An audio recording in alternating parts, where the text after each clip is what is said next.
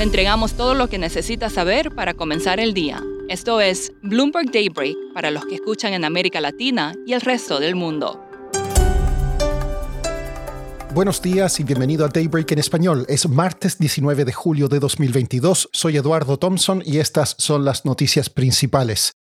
Comenzamos la mañana con los mercados de futuros y accionarios al alza, luego que Apple aguara la fiesta del mercado ayer al anunciar que frenará las contrataciones. Las materias primas están en terreno negativo y el dólar se debilita.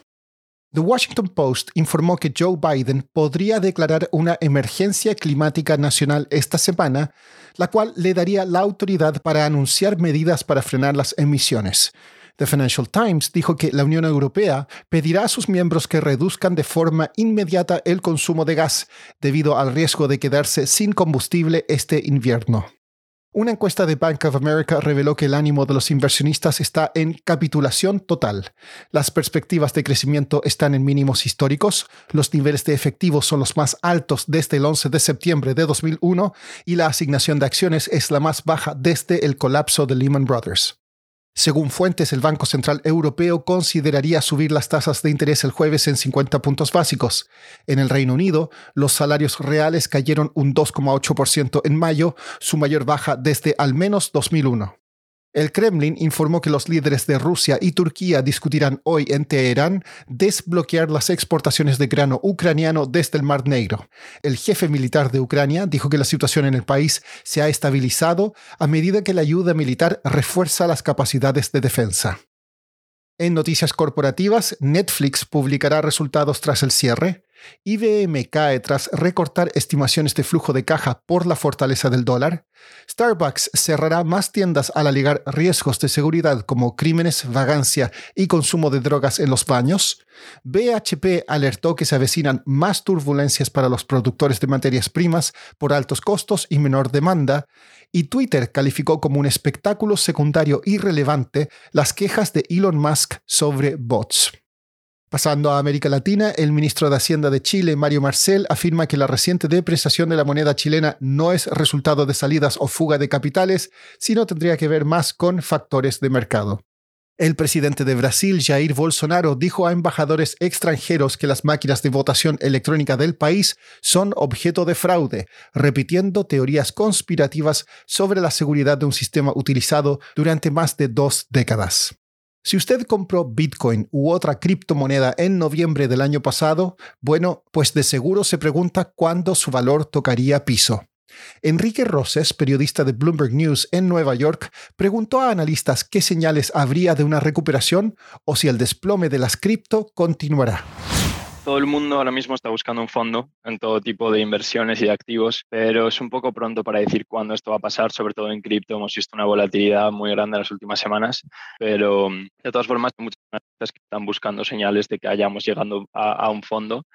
Y una de estas señales es que los titulares a largo plazo, o sea, es decir, gente que ha tenido las monedas durante un tiempo más alargado, empiecen a cansarse de vender todo lo que pueden vender ahora mismo estos titulares tienen pérdidas de dinero de las transacciones que llegan a casi un 33%. Entonces, no lo están pasando bien y la gente espera que se cansen de vender. O sea, para que el mercado se estabilice, las monedas tienen que pasar de manos de la gente que compra y vende rápido a estos titulares que, eh, que compran para quedarse las monedas durante más tiempo. Y esto es porque nada más porque son menos sensibles a los cambios de precio. Entonces, para que el mercado se estabilice, el número de monedas que están en las manos calientes tiene que bajar mucho. Ahora mismo está con un 16% y tendría que bajar a un 3 o 4%. Enrique, ¿qué tiene que ocurrir para que los volúmenes se recuperen y los precios se recuperen más? Pues para darte un poco de contexto con eso, o sea, para que veamos lo mal que están las cosas, en junio los volúmenes de comercio de criptos bajaron un 28%, que es 1,41 trillones de dólares, que es la cifra más baja que hemos visto desde hace un año y medio más o menos, desde diciembre de 2020. ¿Qué pasa? Que el volumen depende del precio. O sea, si el precio sube eh, y la gente se vuelve optimista sobre el hecho de que va a seguir subiendo, al final, como en cualquier otro tipo de inversión, los volúmenes de trading van a subir porque la gente quiere comprar más. Por otra parte, también te digo que que los mineros de cripto, los miners, como se dice aquí en los Estados Unidos, eh, están parando sus ventas, lo cual es una buena señal. Hace muy poco tiempo, los miners tenían que vender las monedas que estaban ellos mismos creando para poder financiar los costes de la energía y los costes de todas sus operaciones. Ahora estamos viendo que los mineros de cripto están parando sus ventas, lo cual es una buena señal y que están empezando a, a comprar de hecho. Por último, un estudio de LinkedIn reveló que los miembros de la llamada generación Z tienen menos problemas para mostrar sus tatuajes en los lugares de trabajo y que menos del 40% de los trabajadores en Estados Unidos cree que es importante ocultarlos.